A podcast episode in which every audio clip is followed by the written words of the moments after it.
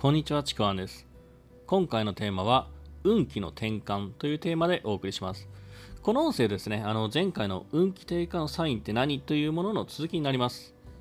それ聞いてない方はですね、まずそちらを聞いてから続きでお聞きください。で、前回ですね、あの運気が低下している時には、ネガティブモードに入るなんてもってのほかだし、運気を上げようと、まあなんだろう、外部の力に頼って、ヒーリングとかお祓いとかパワースポットに行くこと自体は、まあ、悪いことではないんですけども、それは根本解決にならないということ。そういうことをお伝えしました。で、では、運気低下のサインが出てるときにやるべきことは何？それは運気を上げようとすることではないという話をしたんですね。で、今回は運気低下のサインが出ているときにやるべきことは一つ。これがですね、何かっていうと、これまでの自分の行動を見直してそれを改めた行動そして習慣に目を向けることなんですね。これだけなんですよ実は。こう運気の低下のサインって結構やっぱりね人は運気低下って嫌だって思うから悪い意味で捉えてしまいがちなんですけどもどちらかというと運気低下のサインってそのまま行くと危ないよ注意してねっていうもうなんだろうこう優しさ親切なこうアドバイスなんですよね。こんな風に取れるといいと思うんですよ。で運気が決まる要因って、いろいろあると思うんですけども、その中にはですね、カルマとか、まあ、本当にね、自分の力ではどうにもできないっていうこともあるかもしれないんですけども、そういうカルマとかそういうものって、実はまあ、なんだろう、大きな流れを決める要素みたいなものなんですよね。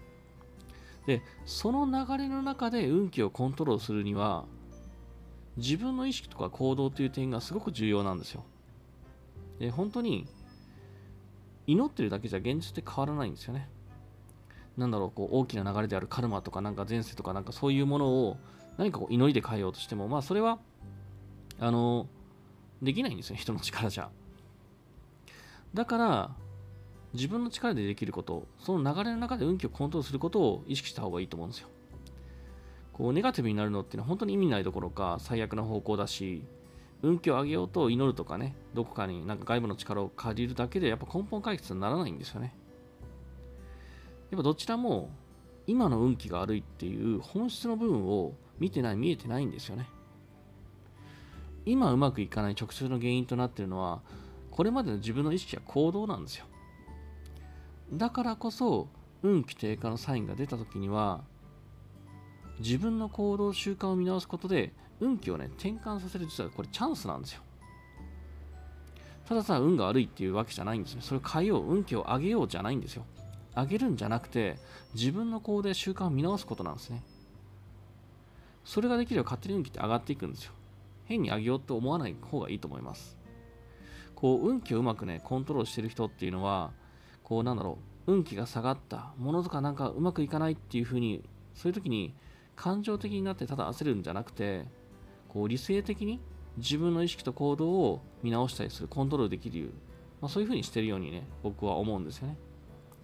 なのであのまあなんかちょっと今うまくいってないなっていうような時にはですね、まあ、ここをですね意識して今までの自分の行動をちょっと変えてみようかなもっと改善してみようかなこれまであこれが原因でもしかしたら今こういうことが起きてるかもしれないそういうことをね予測しながら予想しながらまあ、要するに自分を見直すですね、反省ですね。そして次の行動どうしようか。もう本当それをやることを運気って全然変わってきますので、ぜひですね、これをやってみてください。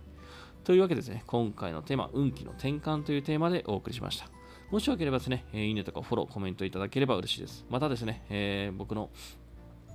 自己紹介とかですね、今やってる無料レクチャー、メルマガとかですね、あの説明欄に書いてますので、リンクがありますので、そちらもぜひお受け取りください。